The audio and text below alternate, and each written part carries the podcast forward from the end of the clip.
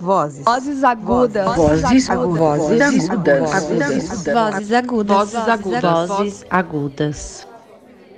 Olá, você está no podcast do grupo Vozes Agudas. Vozes Agudas é um grupo de estudo e intervenções com ênfase feminista, formado exclusivamente por mulheres atuantes no circuito artístico paulistano, que se encontram no Ateliê 397. Só por uma questão formal, né? A gente então vai ter essa fala pública e gravar juntamente para o podcast a curadora Isa Rigeli do MASP, responsável pela exposição em cartaz Histórias Feministas, né? Todas muito empolgadas com a exposição, by the way, né? E a gente queria nesse primeiro momento ouvir um pouco sobre a sua trajetória profissional e como que você adentrou no campo da curadoria. Tá. É, primeiro eu queria agradecer ao Ateliê 397 pelo convite, ao grupo Vozes Agudas. Para mim é uma grande honra estar aqui é, falando hoje, porque o Ateliê teve uma, um lugar de muita importância na minha formação como curadora. Né? Eu comecei trabalhando aqui no 397 em 2010, talvez, 2019, 2010, 2009, 2010, algo assim, faz muito tempo. Vou falar um pouco então sobre a minha trajetória. É algo que é também bastante incomum para um curador falar um pouco de, de como você, enfim, como, como começou a trabalhar com isso. A gente está sempre acostumado a falar sobre outras pessoas, outros artistas, então é um pouco um desafio também para mim falar sobre isso. É, eu tive uma formação em artes visuais, né? eu tenho uma formação de artista. É, eu tive durante um tempo bastante curto trabalhos de artista, né? Eu, bom, me formei com é, o Rafael Escobar, que está aqui, é, aqui no 397 também, o Jaime Laureano, que também já se envolveu aqui no ateliê. É, era um grupo também de artistas muito que até hoje se apoia, muito próximos uns dos outros. E eu acho que essa formação ela tem um, um lugar fundamental na minha trajetória como curadora. Né? Eu não consigo pensar é, de maneira separada esse trabalho, é, esse primeiro envolvimento que eu tive como artista com o pensamento é, de artista com o pensamento mais curatorial. Eu acho que as coisas ali Hoje eu não trabalho mais como artista, não produzo mais trabalhos como artista, mas eu acho que a pesquisa e os interesses permanecem os mesmos. Eu apenas mudei é, a maneira de trabalhar, de atuar. Eu resolvi um pouco trabalhar com mais pessoas, né? Trabalhar de maneira muito próxima aos artistas. Para mim esse trabalho é muito importante ter essa proximidade, trabalhar de um para um, ter uma visita constante a ateliês, né? O acompanhamento acho que é um trabalho fundamental e algo que eu gostava muito de fazer. Voltando um pouco para o trabalho de artista, eu me formei então é, no curso de, de artes visuais, né? Então tive é, uma formação ali em pintura, escultura, gravura. É, a minha, a minha, o meu bacharelado, né? Você sempre escolhe um pouco qual das linguagens. Meu bacharelado foi na linguagem tridimensional, ou seja, lidar com espaço, né? apesar de eu ter feito no final 15 vídeos numa instalação, mas a linguagem era tridimensional. E eu também trabalhei um pouco como artista, sempre gostei muito de escrever. Eu acho que a escrita ela foi para mim uma é, uma algo definidor assim na escolha da curadoria e da teoria e da história da arte, né? Porque escrever era algo que sempre antes, desde antes da faculdade era algo que me interessava, literatura. E eu, tive, eu tinha uma certa vontade, facilidade de escrever, que às vezes é, os colegas estavam lá fazendo portfólio, falavam, Isa, tá afim de escrever um texto para o meu portfólio? É, um, um, enfim, o que, que você acha de escrever um texto para o meu trabalho? E eu falo, tá bom, vamos lá, né? Sempre gostei de escrever, então eu escrevo sobre trabalho. Acho que escrevi sobre o trabalho de quase todos os meus colegas. E isso é interessante porque foi alimentando a minha prática curatorial, né? Eu fui escrevendo enfim, escrevendo textos sobre, sobre os meus colegas, sobre as exposições, e aí teve esse interesse, uma aproximação muito grande com a Thais Rivit, né, que também trabalhou aqui no 397 durante muitos anos, que foi minha professora, com quem eu trabalhei também como assistente, e a gente, naquela época, estava no ateliê e fundou a revista Maré, né, revista Maré Crítica, que foi uma revista de crítica de arte, da qual participaram Marília Loureiro, Leonardo Araújo, é, Lucas Oliveira, Gustavo Colombini, entre várias pessoas que estavam, Fernanda D'Agostino também participou uma época, e a gente publicou juntos cerca de, sei lá, outro dia eu estava pensando nisso, são uns 40, 60 textos que a gente conseguiu publicar. É bastante coisa. É. A gente tinha essa vontade já em 2010 de é, falar, não, vamos fazer uma plataforma de crítica de arte que tivesse também vozes de outras cidades, que não apenas São Paulo, Rio de Janeiro e Minas, que já era também uma vontade do ateliê, né, né que teve a exposição é, a 4 graus do Equador, com artistas de Fortaleza, de Fortaleza, teve o, é, o Rec Gru com artistas de Recife, então tinha essa vontade né, já de sair um pouco desse eixo São Paulo, Rio de Janeiro, BH, e a gente falou, ah, vamos, vamos trabalhar com, com curadores críticos de outras cidades. Então, tinha essa vontade um pouco é, na época de sempre convidar, escrever para alguns, falar se tem texto, vamos publicar, e a gente publicava no próprio site do 397. Então foi assim um exercício bem legal de escrita, de escrever constantemente, de estar tá lendo os textos com outros com outras pessoas ali no grupo. E isso foi aos poucos me interessando mais. Eu acho que o trabalho um pouco que eu fazia de artista foi virando esse interesse foi sendo mais voltado para a escrita, para a curadoria, para um olhar um pouco é, para outras produções, né? Também vale mencionar que eu acho que eu trabalhei um tempo com o coletivo Repartição Pública, que é um coletivo, que é, eu acho que eu era a única mulher do coletivo, é, formado por mim e mais outras quatro, quatro homens, é, que hoje, enfim, tão, também trabalham com outras questões, né? Cada um deles era artista.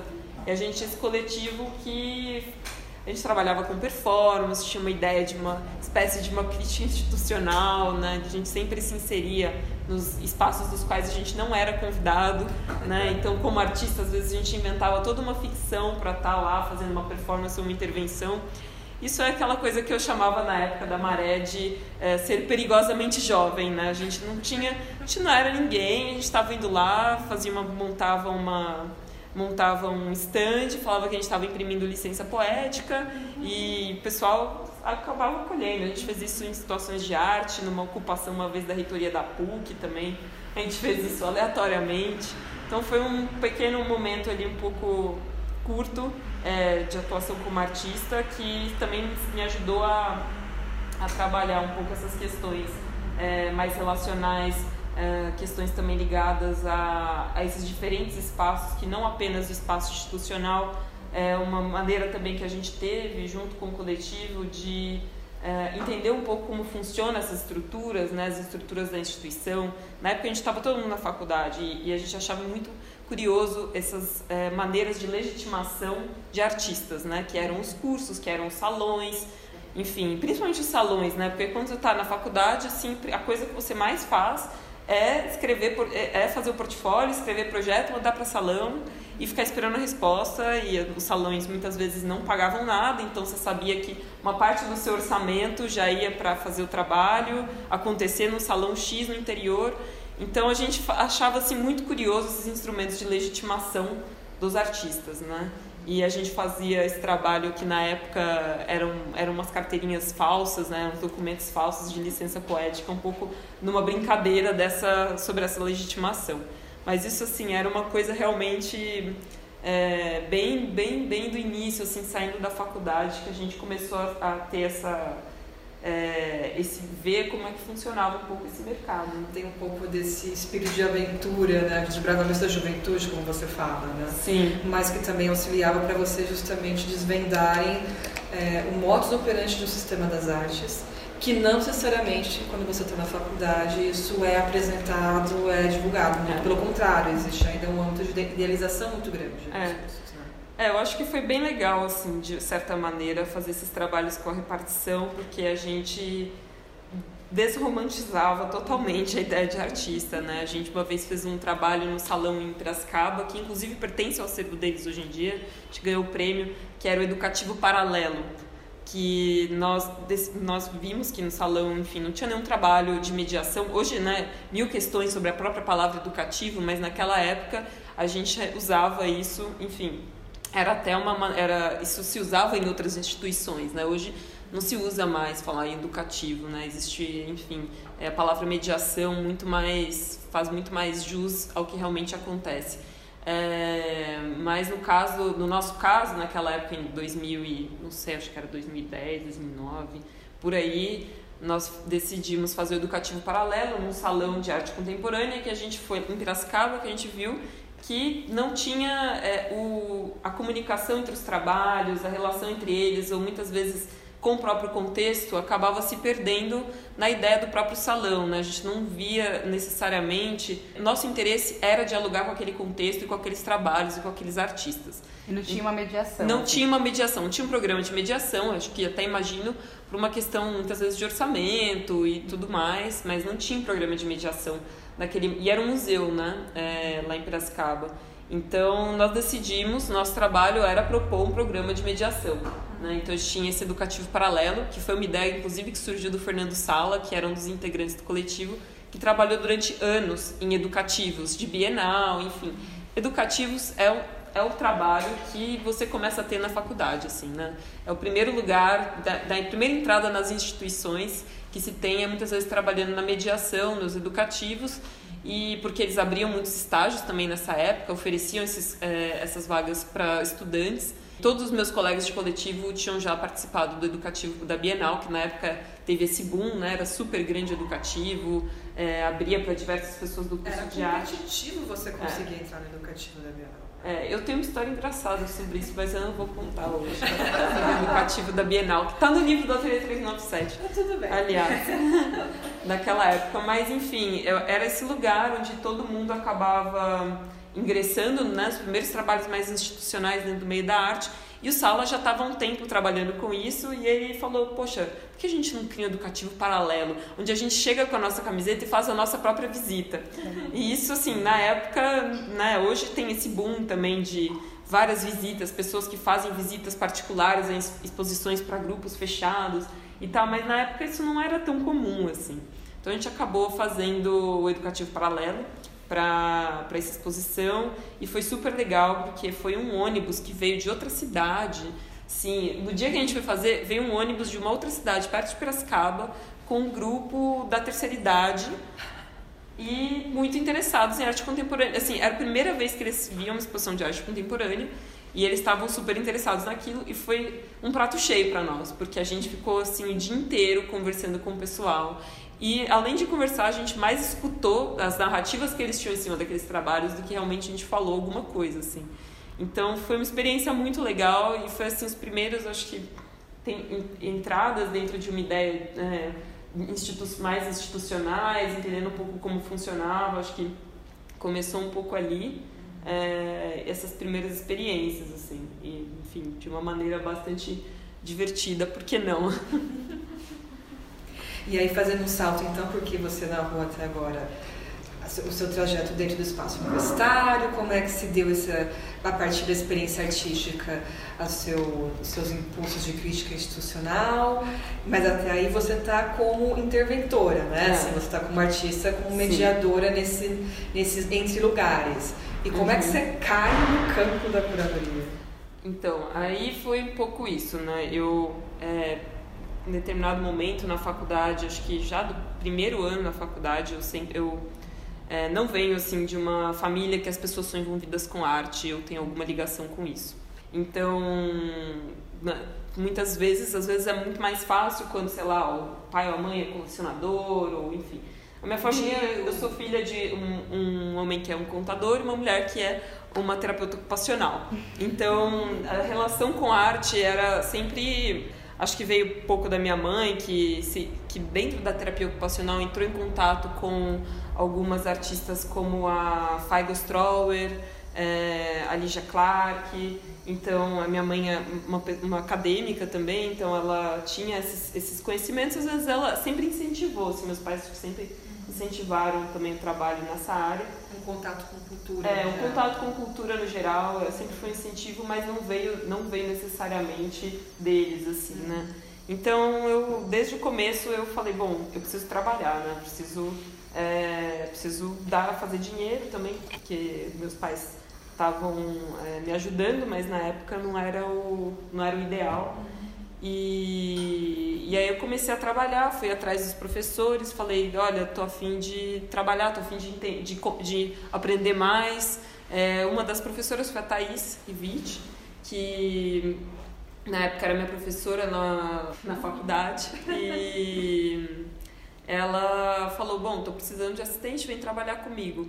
Aí fui trabalhar com a Thaís e com a Thaís também aprendi muitas coisas, né? A gente trabalhou, não é? Ela estava trabalhando em vários projetos, então foi com quem eu fui aprendendo um pouco, né, a ver como é esse trabalho editorial também, porque o curador ele não faz só exposição, mas ele também tem que entender como se faz um livro, né? Fui é, também vendo questões de texto, tudo isso foi muito com a Thaís e nessa época a Thaís estava vindo para o Ateliê 397, então foi quando eu vim para cá, é, junto, foi na, o ateliê na época era na Vizard, na Wizard 397, na Vila Madalena, e a Thaís estava indo para lá. E acho que foi um pouco nesse momento que eu comecei a ter esses trabalhos, né? minha, minha aula era de manhã, o trabalho era à tarde. Que hora sobra para você frequentar os ateliês da faculdade?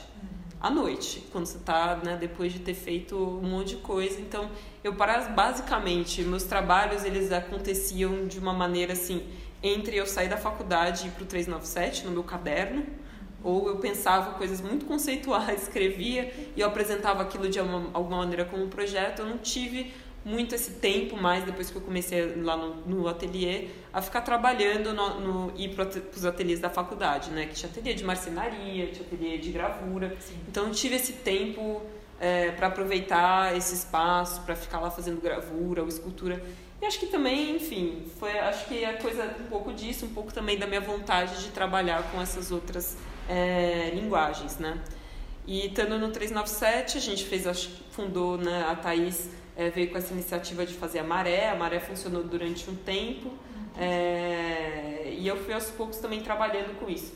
Eu tinha muita dificuldade de dizer que eu, era, que eu tinha interesse em curadoria, ou de falar que eu queria ser curadora, ou de é, falar que eu era curadora. Né? Eu acho que isso, mesmo quando eu comecei de alguma maneira a trabalhar com os artistas, é, eu tinha uma resistência a, dizer, a falar isso, porque eu achava que, ah, não, curador, é, acho que é ocupar um lugar de poder que eu não gostaria de, que eu não me vejo, eu queria estar mais num lugar com no, no, lugar ali com os artistas, no backstage, no, no rolê, como eu gostava de dizer. É porque também é justamente nessa época que a gente tem o boom das figuras dos super curadores, né? é possível. É, eu é. acho que essa imagem que eu tinha, assim, eu não me identificava e eu tinha muita dificuldade de falar, não, eu sou, eu sou curadora. Eu falava que ah, eu sou pesquisadora, eu sou crítica, eu escrevo sobre arte. Até crítica tinha dificuldade, porque já é uma coisa que as pessoas dizem, não existe mais crítica. Eu falei, por que você quer ser uma coisa que não existe mais?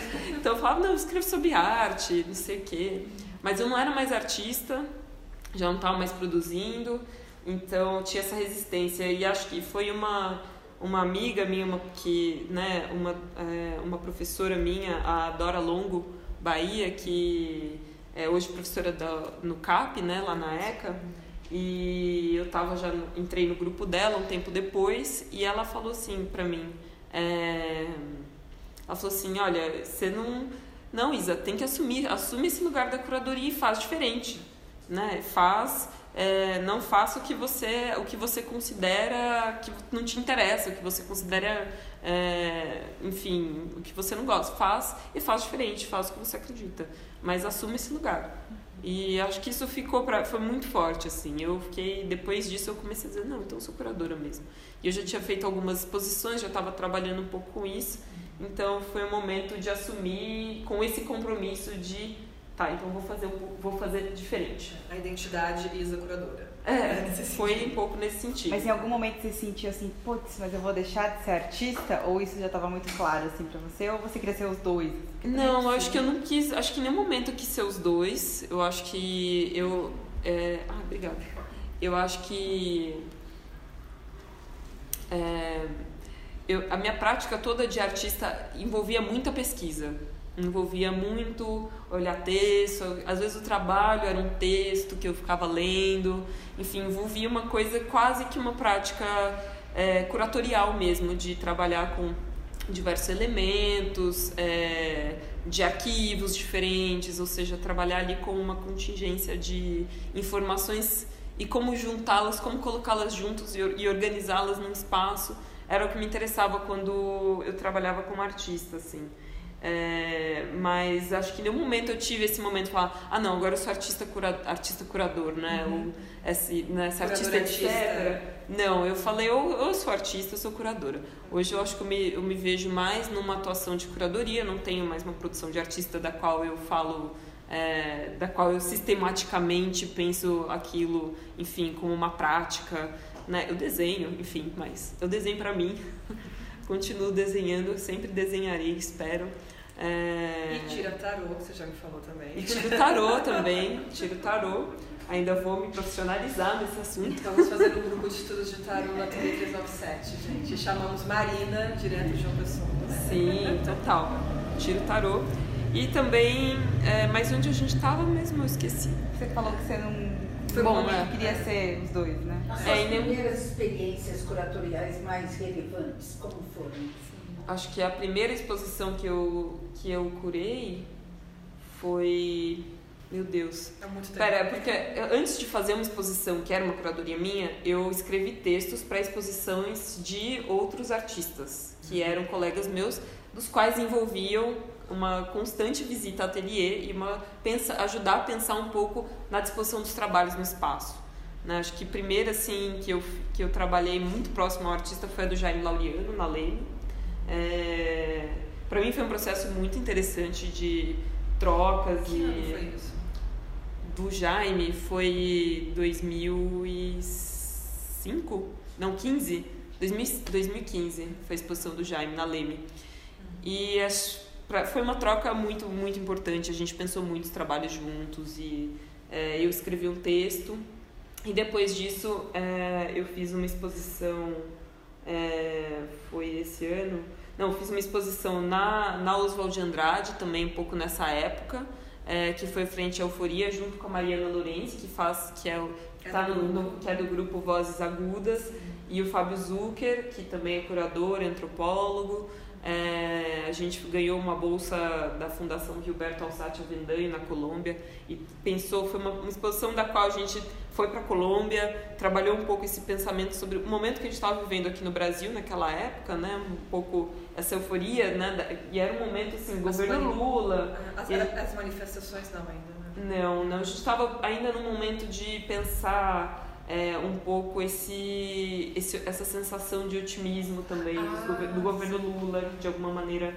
Mas, não, enfim, era, foi um projeto é, bem interessante. A gente fez a, a Três Mãos, foi a primeira vez que a gente faz um, fez um projeto internacional, pelo menos para mim, internacional sozinhos, né? Porque envolvia shipping da Colômbia e como é que, né? Enfim, eu já tinha uma experiência é, de ter trabalhado com alguns projetos junto com Adriano Pedrosa, que é, que também é, foi uma pessoa muito importante na minha formação, né, que hoje é diretor do MASP e de quem eu fui assistente. E esse então foi um momento bem interessante de nós três estar organizando exposição internacional e aprender como é que funciona o shipping, como é que funciona é, um pedido de obra, um seguro, é, as aduanas todas, né, como é que é essa taxação, tudo isso foi um aprende a, sabe, deu um, pra, um passo maior com a perna, agora vem arrastando outra perna para para mim foi um processo interessante, mas a primeira, aí eu fiz um outro projeto no SESC, que foi o que caminha ao lado, que foi meu primeiro projeto de curadoria na minha vida, só que aconteceu, acho que segunda ou terceira,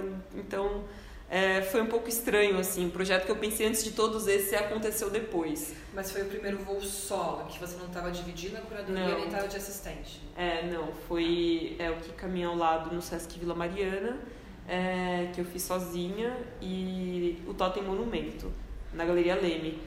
O Totem Monumento foi um processo mais interessante, assim, eu gosto muito também, que Caminho ao Lado é um, é um projeto que eu gosto muito e o maior carinho, mas que foi interessante do Totem Monumento, que foi a exposição na Leme, em 2015, 16. Obrigada, Escobar. O Escobar tá só com os dedinhos apontando. Assim, minha memória, gente, tá indo pro saco. Mas assim, é em 2000, então, Totem Monumento foi uma exposição com que inclusive Escobar participou. É, totalmente foi uma exposição da qual a, muito, a maioria dos trabalhos eram trabalhos novos, né, ou trabalhos feitos na ocasião daquela exposição, o que foi muito interessante porque é, eu pude de alguma maneira também é, eu convidei vários artistas para essa mostra com com uma ideia de trabalhar a partir de um trabalho do Cildo Meirelles, que é o Totem Monumento, Monumento ao Preso Político.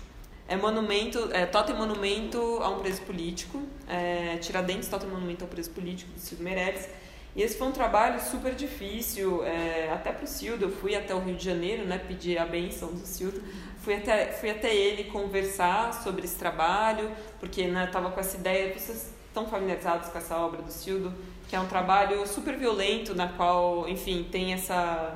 É, é um trabalho bastante difícil para o Cildo até hoje na qual acho que foi 1970 é um onde tem várias cabeças qual, de várias galinhas, cabeças de galinhas que são né, mortas. Não, na qual ele, enfim, num, numa proposta do Frederico Moraes, em BH, né? É, em BH, numa, numa celebração do Tiradentes em meio à ditadura militar, né? Era dia de, de era o dia de Tiradentes. É, eles fizeram essa, essa exposição que era do corpo do corpo à terra do corpo à terra do Frederico Sim. e o Cildo fez essa ação que foi uma ação que durou muito rápido e foi para poucas pessoas que estavam lá que viram que era pessoa era o Cildo o Frederico o cara que estava fotografando e mais uma outra pessoa que estava lá Luiz Alfonso talvez Tal, é o Luiz Alfonso que fez a fotografia tá. E na qual ele queimou é, 10 galinhas vivas. É, foi o primeiro um dos primeiros trabalhos políticos do Cildo que ele ele diz né?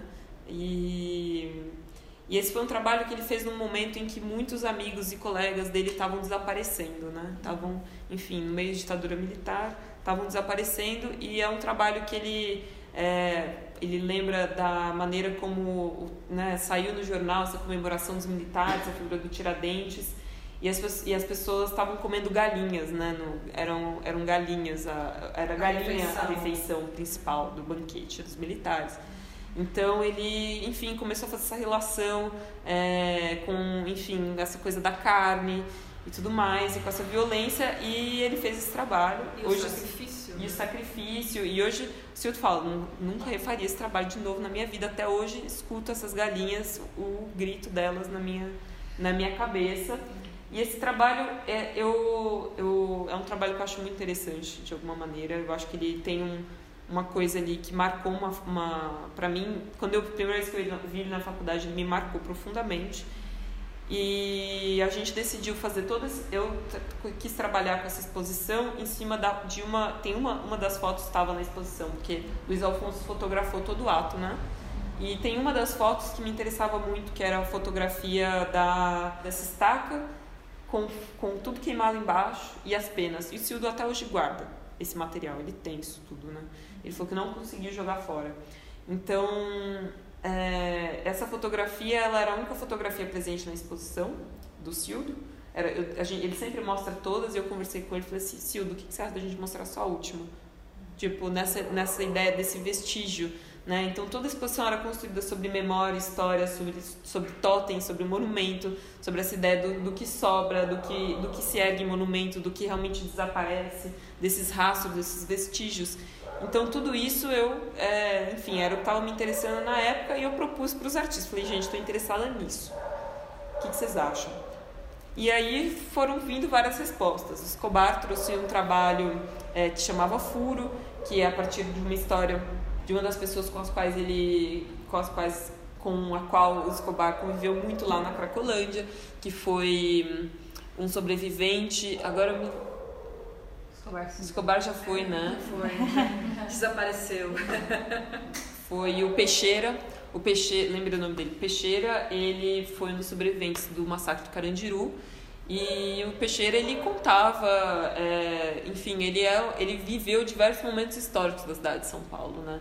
E ele tinha todas essas narrativas orais na ponta da língua. Então foi muito interessante também como ele ele falava muito sobre 111 mortos, né? Na verdade, 111 ele falava só foi só o que se tirou da vala do elevador, tinha muito mais. Então ele já começa a fala dele um pouco nessa narrativa oral. Então esse foi um trabalho que Escobar desenvolveu para esse projeto, nessa, nessa ideia do que sobra, né? Dessas narrativas que, é, que sobraram aí, que não estão nesse lugar hegemônico.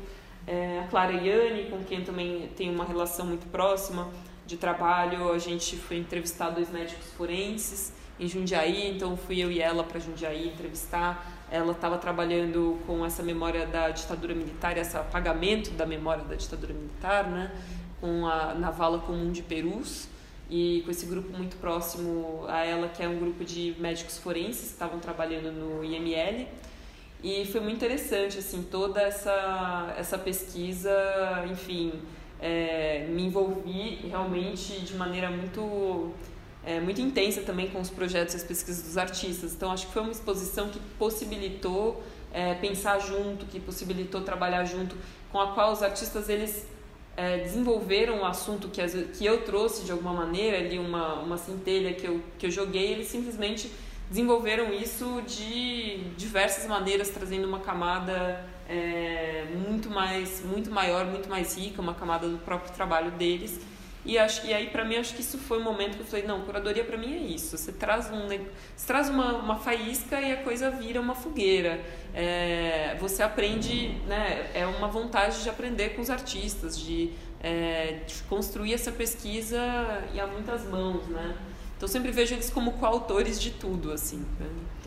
E aí, fazendo um salto a partir de uma palavra que você usa para descrever esse processo curatorial específico que foi nessa exposição do Sesc Vila Mariana, né? Você usou a palavra comprometimento.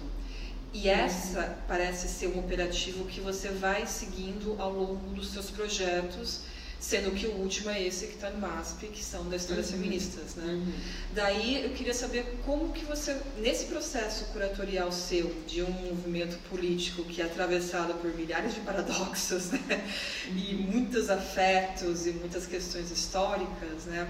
Antes de você entrar propriamente sobre qual foi, qual foi o escopo curatorial que você utilizou, como que você se entendeu com essa, essa agenda feminista? Você consegue identificar na sua trajetória pontos em que você sentiu diferenças de gênero na, na trajetória profissional? Ah, sim, claro. Eu acho que isso é lógico que também me colocando num, né, entendendo o lugar que eu ocupo, né, de privilégio, de uma mulher branca de classe média, né, que teve oportunidade é, de fazer uma faculdade, de ter um ensino superior. É, isso, lógico que isso, é, no país que a gente vive, isso é um privilégio. E isso é, bem, é, é complexo, porque existem vários níveis, existem várias fases, eu acho, da minha atuação profissional. Né? Uma coisa é falar sobre isso na minha formação da faculdade, outra coisa é falar sobre isso na, na minha formação mais profissional, mas eu, eu me vi assim, acho que eu tive uma influência muito grande de curadoras mulheres, como a Thais é, Rivite, Ana Paula Cohen também foi uma. É, trabalhei com ela um tempo e foi com quem aprendi muitas coisas. É, a Dora Longo Bahia, que, é, que foi, enfim, participei de um tempo do grupo dela e é, até hoje a gente tem uma troca é, muito boa e muito rica sempre. A, a Dora, enfim, aprendi demais. É, foi uma grande interlocutora e ainda é.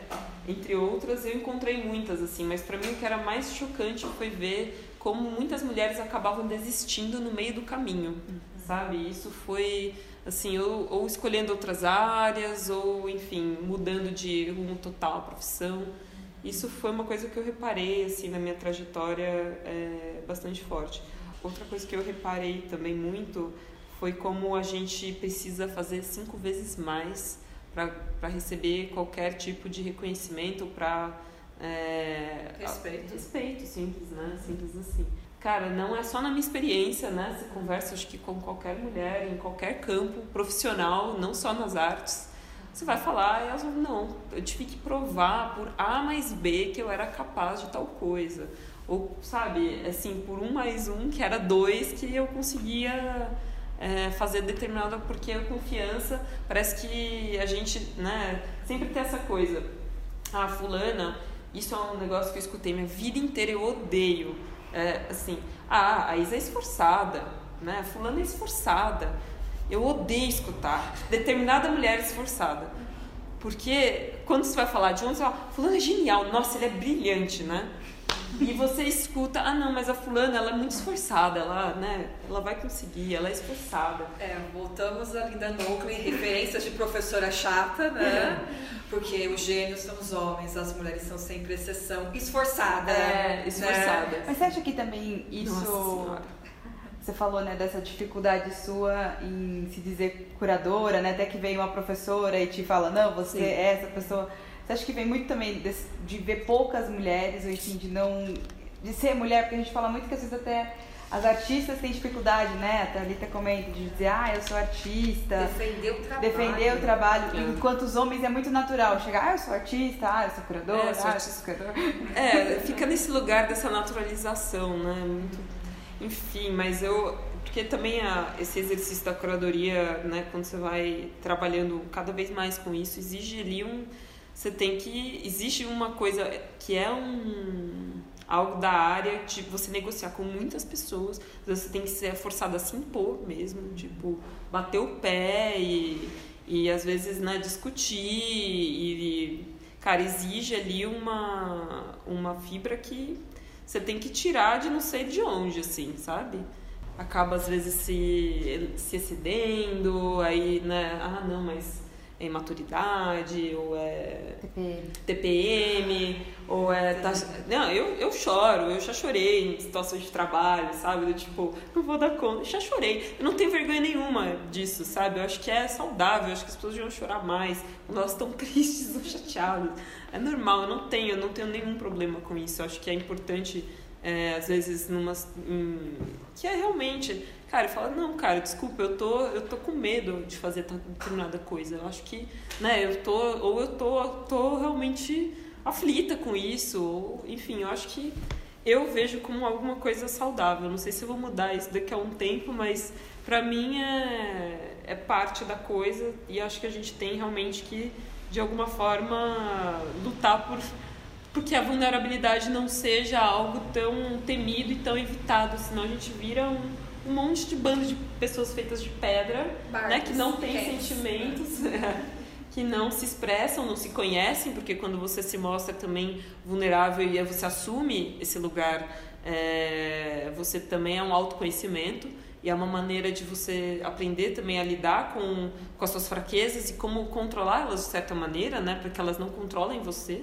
E isso, para mim, foi um aprendizado muito grande, assim como lidar com isso, é, como se colocar às vezes numa situação ali de, é, de negociação, de enfrentamento, de e ao mesmo sem, sem deixar, sem, sem repetir às vezes comportamentos é, masculinistas ou comportamentos masculinos não masculinos, mas comportamentos nocivos, que nocivos, digamos assim, tóxicos, é. né? Ou seja, comportamentos de opressão para você, enfim, não, se, não ser oprimido, você reproduzir esses comportamentos. Então é, é aquela coisa de um jogo de estar sempre consciente dos seus atos, estar sempre consciente do, né, desse, desse momento que você não deve reproduzir esses tipos de coisa. E aí fazendo um, um salto agora para o escopo da, da exposição das histórias feministas, né? É, essa experiência toda, assim, para você, como que você materializou na, na, na exposição?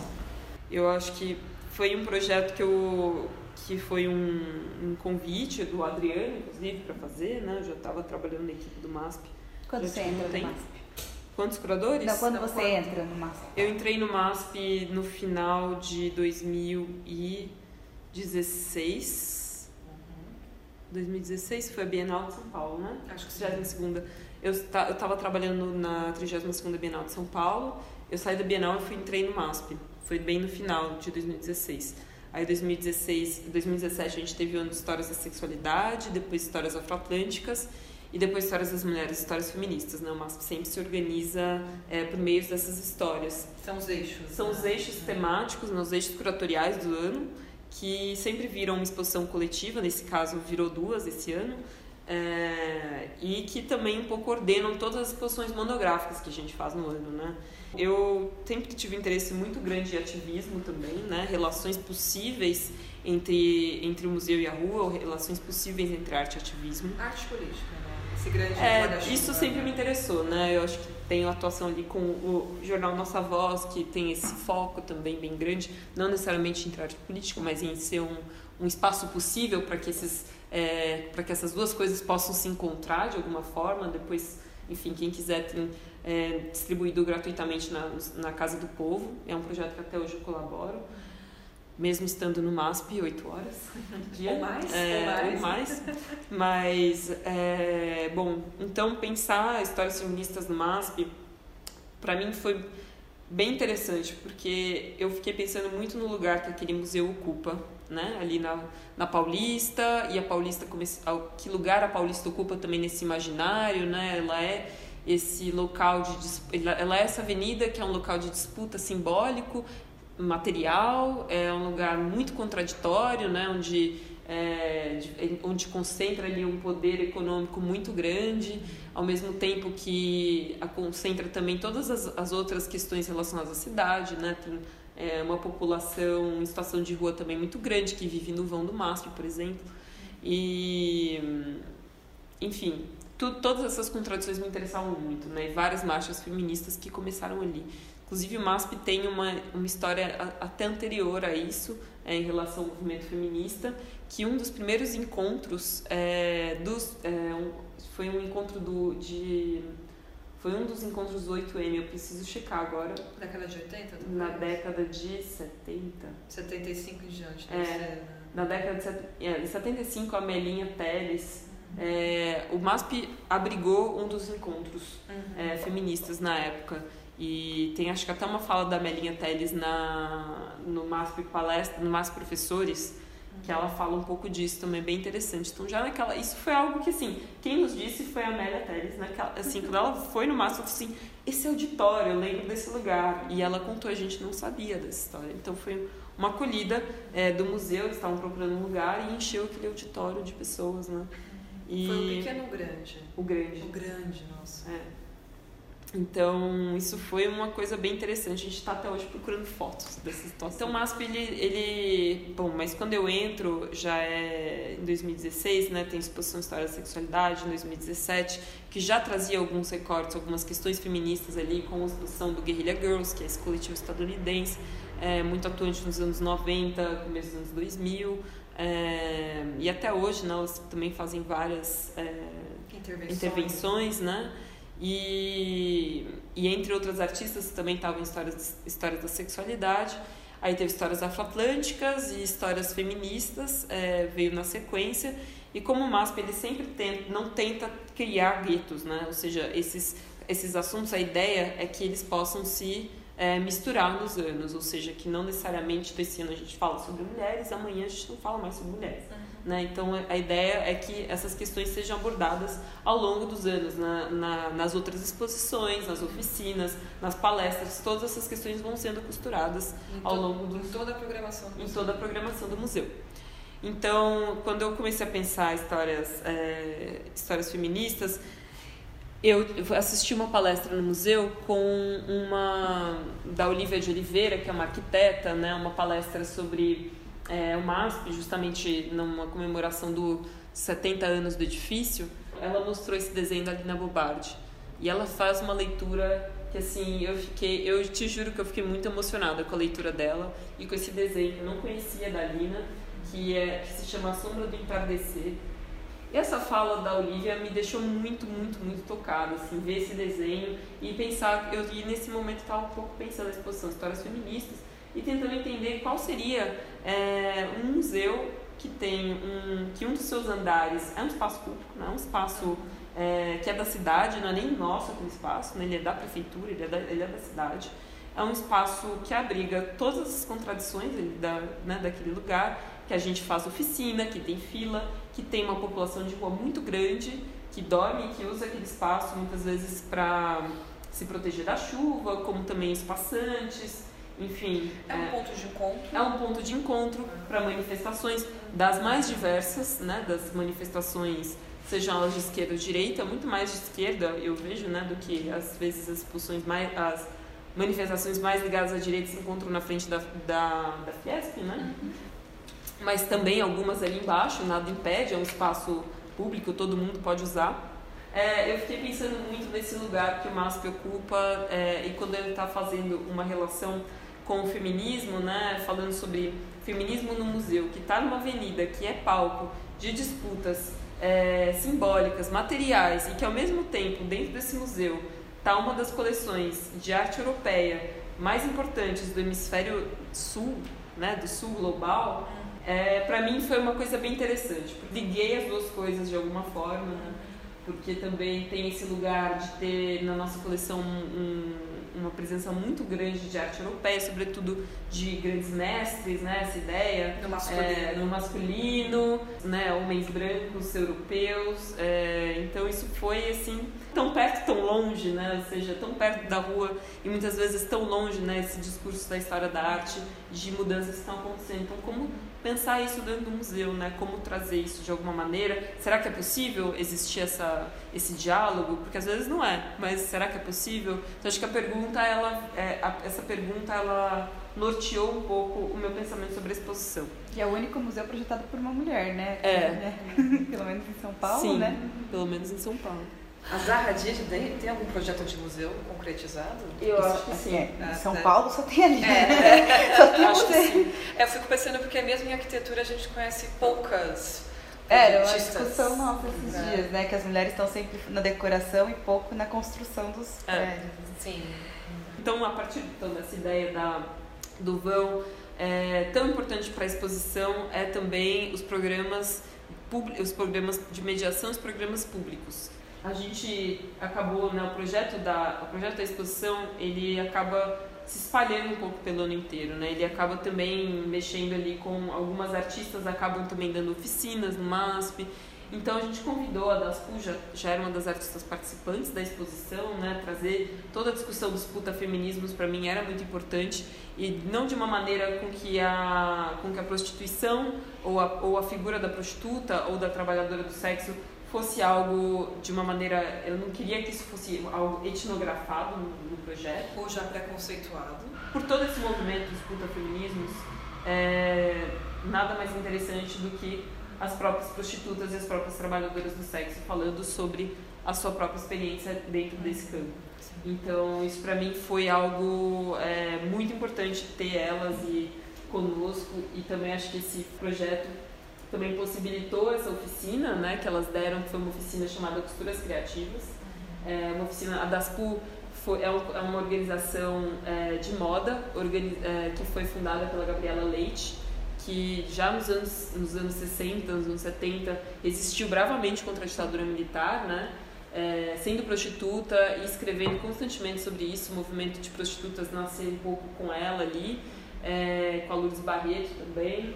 E esse foi, um, foi uma oficina que elas organizaram. E a ideia era, elas queriam trabalhar com lingeries, né? Pensar lingeries para para diversos tipos de corpos, né? Ou seja, para corpos cis, corpos trans, é, homens e mulheres. A ideia foi também integrar diversos, vários homens também acabaram participando. Não tinha uma questão proibitiva a participação deles, né? E foi bem interessante como a ideia era então faz, trabalhar com essas, é, com essas lingeries, com esses, enfim, com essas vestimentas e depois partir para um desfile no vão. Só que esse dia o vão estava ocupado por uma manifestação pró-Bolsonaro, uma manifestação pró-presidente é, eleito. E ele. E esse, enfim, não dava para usar o vão, ele estava totalmente ocupado, era impossível Era transitar. ali. arriscado para elas. Né? É, enfim, é, tinha. Enfim, é, o vão estava sendo usado para outra coisa. É, então a gente acabou optando. Que é isso, vão vão é livre e as pessoas usam como elas querem. É, então a gente acabou optando por trabalhar, por fazer o desfile nas escadarias do MASP, né? E a gente já usou escadarias para outros desfiles também, né? Na- Na história do MASP tem uma relação muito grande com moda também. E foi incrível, porque acabou atraindo uma atenção muito grande dos manifestantes, né? Gritos de, enfim, dos mais diversos de ofensas, até pessoas que estavam também passando na rua, que acho que também estavam vibrando com aquela ação, né? Que estavam é, endossando e, enfim, isso para mim foi um momento muito interessante de é, de como esse espaço ele abriga as mais diversas contradi- as mais diversos públicos, né? Quem são esses públicos que frequentam o museu? É, quem são esses públicos que estão ali? Quais são essas contradições? Foi um momento que fechou assim um pouco pensar essa ideia de contradição no espaço. né? Então, voltando um pouco para 2017, a gente convidou o coletivo é, estadunidense Guerrilla Girls para fazer é, uma exposição individual lá no MASP. A gente publicou um catálogo, né, um livro, uma pequena brochura, na verdade, mas que tem todos os posters já produzidos por elas, que vendia a 10 reais na lojinha, que foi uma coisa super legal, porque de certa maneira ampliou bastante o acesso àquelas informações com tradução de todos os textos, né? Circulou bastante, as meninas adoraram. Circulou muito aquele aquele material, ele esgotou, a gente reimprimiu, enfim, foi um sucesso muito grande e a gente vendeu inclusive esse pôster, ele é um pôster que foi feito para essa ocasião e que hoje está na nossa lojinha, né? E elas fizeram essa pesquisa. É, é impossível, só para vocês saberem, saber a totalidade de homens e mulheres no acervo como um todo. Porque tem muitas peças que são autoria desconhecida, então a gente ter, teria que ter uma pesquisa muito grande e é um acervo muito, muito grande, tem muitos itens. Então a gente, elas fizeram esse esse levantamento com base nas obras que estavam em exposição no acervo em transformação, né? os cavaletes de vidro da Lina. E, bom, chegaram à conclusão que 6% dos artistas do acervo em exposição são mulheres, mas 60% dos nus são femininos. E é muito interessante também como tem vários nus masculinos e são todos, né, muitas vezes são nus de criança, são do menino Jesus. de anjinho. É, enfim, é bem interessante isso. Mas esse número aumentou, né? O, uhum. Tá no catálogo. Desde né? 2017. É, então esse, esse pôster, elas fizeram, esse pôster está atualmente em exposição lá no MASP. E no acervo em transformação. No acervo em transformação. E a ideia é justamente, é, a partir dele, ter mais mulheres no acervo, ou seja, como a gente sai desses 6%. Hoje, o número não é muito maior, mas é um número de 22% que cresceu de 2017 até 2019, é um, é um, um certo salto, né? É interessante que é isso, o MASP também é, uma, é um museu que não tem programa de aquisição. É, é doação. Muitas dessas obras são doações.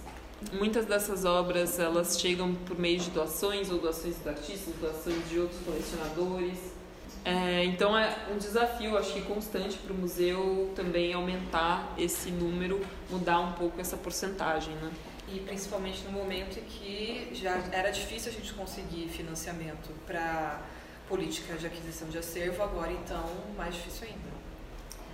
É, é um, é, é um pouco complicado, sim. sim. Mas no caso do MASP, que é um museu privado, né, a gente a gente acaba dependendo muito dessa, enfim, de pessoas que estão dispostas a comprar uma obra e doar para o acervo. Ou o próprio artista doar. Ou artistas que têm interesse em doar uma obra também, isso é possível. É, aí no, no 8M, pensando um pouco nessa questão do acervo, teve uma ação que foi uma iniciativa de um grupo de mulheres dentro do museu, de vários setores diferentes, né, baseado em outras ações em outros museus do mundo, para trazer um pouco a luz na, nessa disparidade, porque às vezes não vale não é só falar tem que você tem que um pouco sentir essa disparidade. Isso foi, elas decidiram, foi uma operação bem intensa porque não é fácil mover todos esses cavaletes, né? Na qual elas moveram é, todos os cavaletes de artistas homens para trás e só ficaram os, os, os das artistas mulheres para frente. No sentido, desceu do elevador e entrou na segunda Você desce no elevador, você saía do elevador e a primeira imagem que você tinha era essa, né? Era tipo todas essas obras viradas para trás. Sim e as artistas, né, as artistas mulheres viradas para frente. Essa é uma imagem, essa é uma vista um pouco é, rara, porque ela tem mais de uma artista no mesmo quadro, porque isso já é século XX, né? Ou é seja, as artistas antes de século XX é, só tinha Alcipe, só tinha uma artista. Que foi uma obra que estava no acervo, que foi restaurada justamente para essa exposição e hoje ela está na exposição do Histórias das Mulheres Artistas antes de 1900. Uh, mas aqui essa é uma vista bastante incomum, porque o resto você via Alcipe lá sozinha um monte de obras viradas. E Alcipe, é um, é, o trabalho dela é uma, é uma pintura bem pequenininha, então ela ficava ali tímida no meio dessa floresta de molduras marrons, assim, era, era, era bem isolador. E flutuantes no espaço, flutuantes, que são os é. cavaletes da Lina. Né?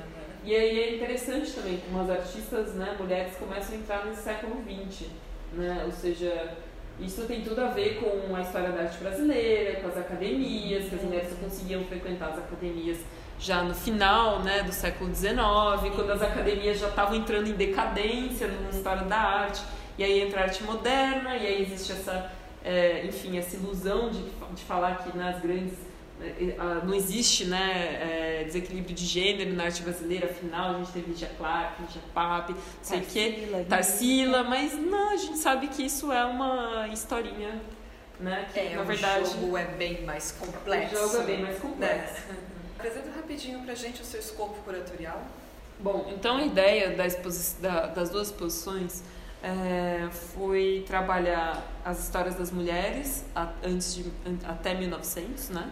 É, antes de 1900, no caso, e histórias feministas artistas depois de 2000, ou seja, século 20 não é que a gente fala assim, ah não, século XX, as questões do século XX estão superadas, não, não, não é sobre isso. Né? A gente optou por trabalhar narrativas que estão na ponta, que são menos trabalhadas, a ideia também de histórias feministas não é querer entender o todo, um grande mapeamento com apenas 30 artistas, o que é impossível de se fazer do presente, né? já começar desde então histori historicizar, historicizar né? o presente é uma coisa impossível, então acho que é uma exposição que ela se pretende muito mais como um, uma abertura de um novo capítulo, né, que outras exposições venham depois dessa, é, do que necessariamente uma ideia de abranger o todo, uma ideia de mapeamento, uma ideia de entender um, um século inteiro, né, ou uma produção, enfim, de maneira assim, mais mapeada, mais sistematizada. Ela acho que ela pretende muito mais ser esse, essa abertura desse debate, dessa discussão dentro de uma instituição como um museu e Histórias das Mulheres tratou um pouco esse uh, até 1900. O século XX, é, ele foi, foi uma opção também do, do, da direção trabalhar em exposições da curadoria também, né, trabalhar em exposições monográficas, ou seja, artistas como a Dianira da Mota e Silva, Tarsila do Amaral, Lina Bobardi, e mesmo não apenas porque são mulheres, mas porque também são, de alguma maneira, essas três artistas né, que estavam ali um pouco abrindo é, esse ano, exclusivamente abrindo esse ano, as três artistas também trabalhavam a partir de diferentes matrizes do chamado popular, né? A Djanira, à sua maneira, a Lina na arquitetura, a Tarsila, né, de alguma outra forma ali dos seus temas e, enfim, a Djanira também, esse foi um grande assunto para ela, né? E são três artistas, são três mulheres, né, que tinham esse assunto em comum e elas acabaram abrindo esse tema, é, esse, esse ano, esse ciclo.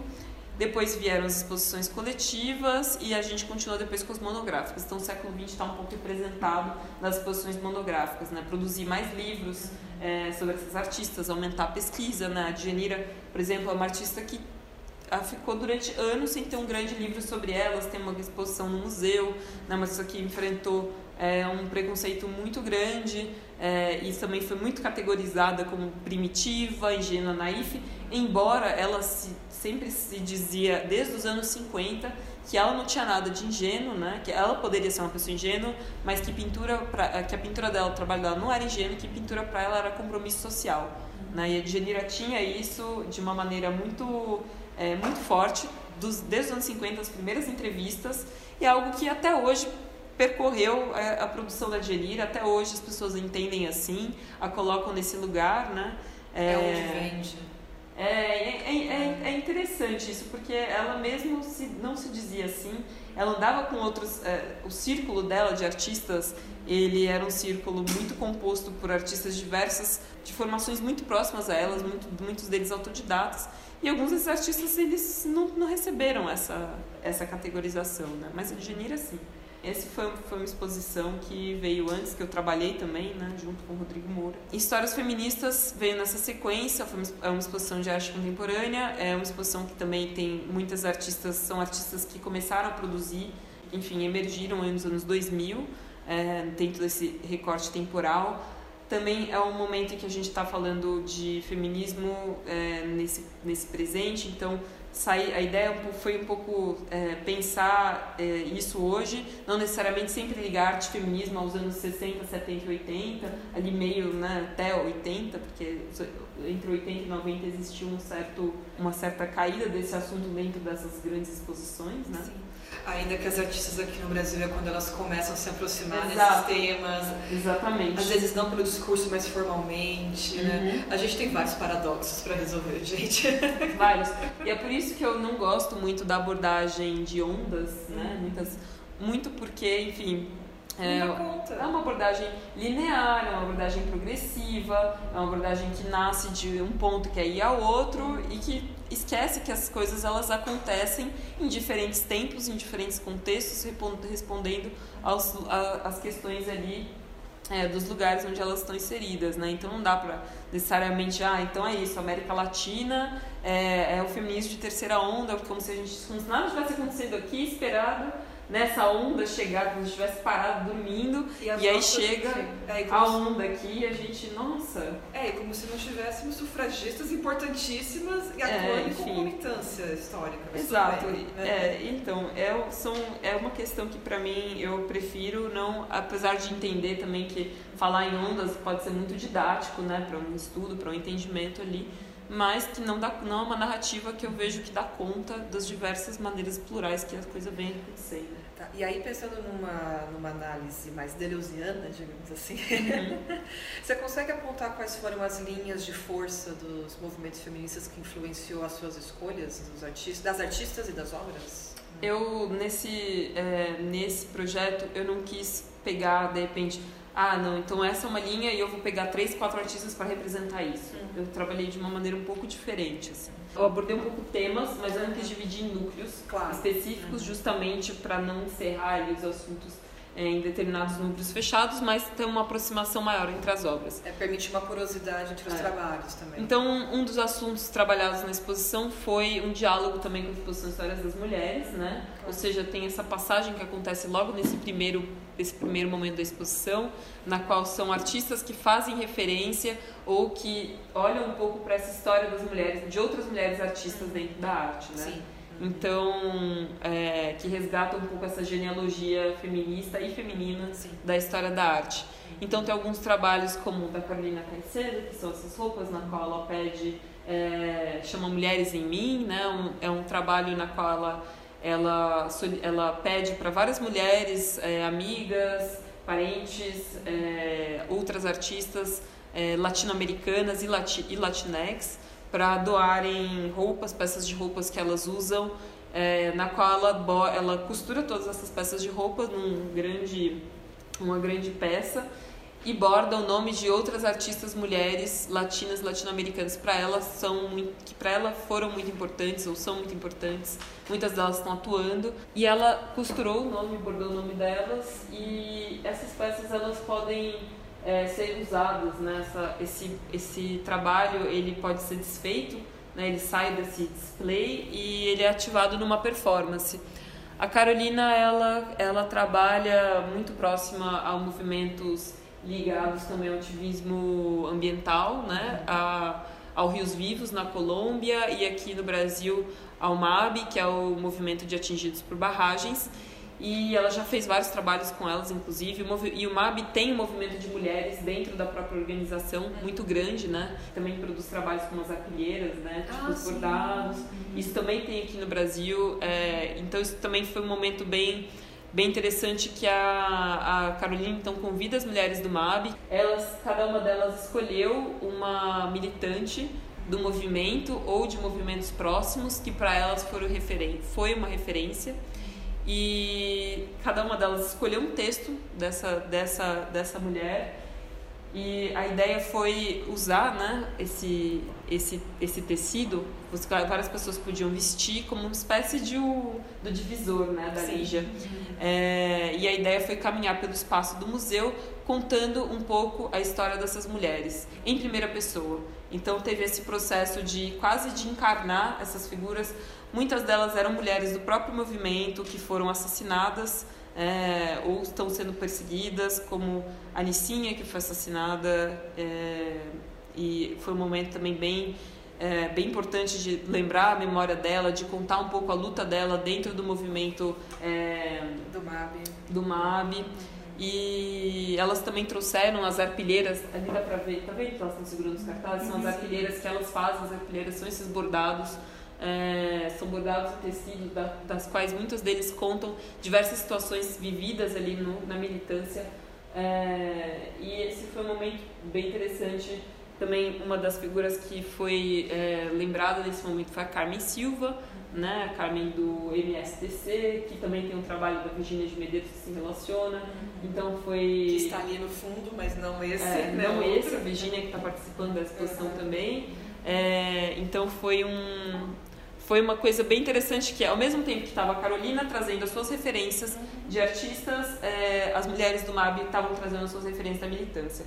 Não necessariamente né, são militantes necessariamente que, de uma pauta feminista, mas são, são militantes mulheres que falam sobre, as suas, sobre a sua condição, muitas vezes, do feminino, da, da, sua, da sua posição de mulher dentro de uma luta é, ambiental, dentro de uma luta por rio, né, pela água, que a água, não, a água é, el- elas têm um grito que é mulheres e águas não mulheres e água não são mercadoria tem esse trabalho Esse É. grito anticapital. é, exato. Então eu também quis trazer, é, a relacionar as lutas feministas e o protagonismo feminino, não apenas na arte, e, e relacionar eles com é, questões relacionadas à moradia, né, falar sobre o feminino nas moradias é, na cidade de São Paulo, falar sobre isso nas lutas é, que não estão necessariamente dentro, da, dentro de um campo urbano, mas falar sobre as lutas indígenas com o trabalho da Salissa Rosa, né?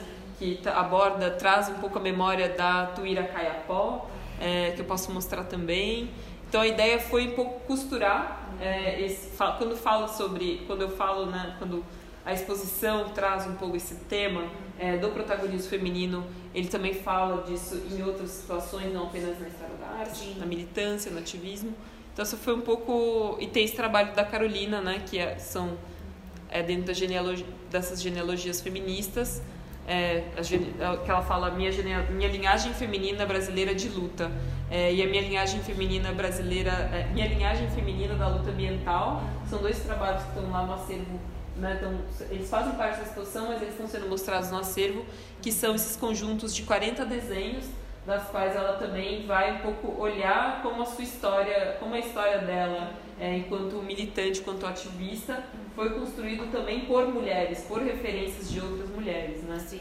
Isso acho que ela produziu 40 desenhos novos também para exposição, só com brasileiras, inclusive a Tuíra Caiapó, tá? E existe também uma tentativa de dar conta da representatividade racial, né? Porque você colocou bastante artistas negras e também trans. Então Sim. é uma ideia de feminismo não essencialista, mas que se Sim. expande interseccionalmente, inclusive. Sim, né? é, eu nessa exposição para mim foi bem é, foi bem importante entender é, a categoria mulher que não é uma categoria universal, né? Ela Condicional. é, ela é uma, ela é atravessada por diversos marcadores sociais como raça, classe, é, corporalidade, sexualidade. Então isso foi para mim uma uma coisa das mais importantes ter em mente quando fui fazer essa seleção de artistas. É, na exposição também tem muitas artistas mulheres trans, é, e isso foi algo que talvez eu tenha visto menos nas outras exposições sobre feminismo, né? Então isso foi algo que é, foi uma vontade muito grande de trazer desse debate para o campo da exposição. Bom, por exemplo, o tra- o trabalho da Rosa Luz, né, que é, que é uma performance que está no YouTube também. A Rosa, ela tem um canal no YouTube chamado Barraco da Rosa. É, esse é um vídeo na qual ela fica, né, sem é, ela vai numa escadaria, numa rodoviária em Brasília e tira a blusa e fica com os seios à mostra, né? E nessa ação diversas coisas acontecem, né? Desde um homem que tenta pegar nos seios dela, né? E, e ela acaba tendo que tirar, o cinegrafista vai lá interromper, é, até e esse homem fica depois bastante violento, até uma senhora que fica do lado dela, que é essa que tá aqui, né? Essa de vestido? essa de vestido que fica do lado dela falando coisas como pregando não só para ela, mas para a rodoviária inteira, né, questões religiosas ali falando ela Deus tem pode cura. salvar essa vida, isso aqui é um homem de peitinho, falando coisas desse tipo. Eu tinha dado E- na cara já uma dessas, mas tudo bem. Enfim, e a Rosa permanece ali, né? É, e esse homem do lado dessa mulher, inclusive, estava meio que falando para ela parar. Não, e é bonito, né? É Porque tem muito pessoas que vão, assim. que vão abraçar a Rosa enquanto ela e aí fica, ela tá né, fazendo, E ela fica lá falando esse tanto de coisa, e aí vem uma mulher da, da plateia ali, né? Que virou uma grande plateia. Vai, vai uma mulher do público, uma mulher que tá ali passando, para, vai lá dar um abraço na Rosa, vai embora. Enfim, várias coisas começam a acontecer nessa simples, nesse simples ato, né, da Rosa de ficar ali parada, Com é, com a mão na cintura, sem a blusa. E é muito interessante, essa também é uma referência, né, a Indianari Siqueira, que é uma militante transvestigênero que é, numa, numa manifestação no Rio de Janeiro também tirou a blusa, né, ficou com seios à mostra e foi detida por atentado ao pudor, né? E ela falou assim, bom, se vocês estão então me detendo por atentado ao pudor, então vocês têm que me conhecer enquanto mulher. E ela mostra o RG e aí acontece todo todo mundo fica muito confuso e não sabe muito bem como agir naquela situação. Deu bug. Deu bug. É. A própria Rosa tem uma fala, uma frase que foi citada no texto dela é, sobre esse trabalho no catálogo, que ela fala assim: a minha existência é uma falha no sistema, né? O cis, né? Com C e S. É, então ela está falando justamente desse, dessa ambiguidade do, das mulheres trans nesse espaço público, né? Que momento é, que você se viu feminista, se ouve isso, se você sempre se entendeu como feminista, sabe? Cara, tem, assim, foi uma sucessão de momentos, eu posso dizer assim. É, e, mas o meu primeiro contato mesmo com o feminismo foi, foi por conta do, da música, do punk, na verdade, né? Sempre fui uma grande é, ouvinte de, de punk hardcore, então escutava as Mercenárias, Menstruação Anárquica, né? Essas bandas é, que hoje, enfim, formaram ali, foi onde eu comecei a escutar sobre é, sobre luta de classe, sobre essas coisas, foi por meio do punk, foi por meio da música. Então acho que foi esse meu primeiro contato é, com fanzines também, né? Ganhei muitos fanzines é, de, indo em shows, tinham às vezes os fanzines ali disponíveis, eles eram baratos, era coisa que, né? O dinheiro que a gente tinha nessa época dava para comprar, então foi um pouco por aí assim que eu comecei a me a me entender e me, e me entender como feminista e me autoproclamar feminista, eu devia ter, tipo, um pouco ali nessa adolescência, 15, 16 anos, Sim. a procurar mais essas questões. É, mas acho que é isso. E aí, oficialmente encerrando, eu vou agradecer a presença do público feminino que veio aqui, né? As amiguinhas, obrigada, né? E pra Isa, que veio aqui na segunda, pulou a terapia. Obrigada, eu marquei pra terapia. Eu marco amanhã. Muito importante. Essa foi mais uma edição do podcast Vozes Agudas, o grupo de estudo de arte e feminismo no Ateliê 397. Acesse outros episódios no site ateliê397.com e nos siga no Instagram, arroba Vozes Agudas. Até a próxima!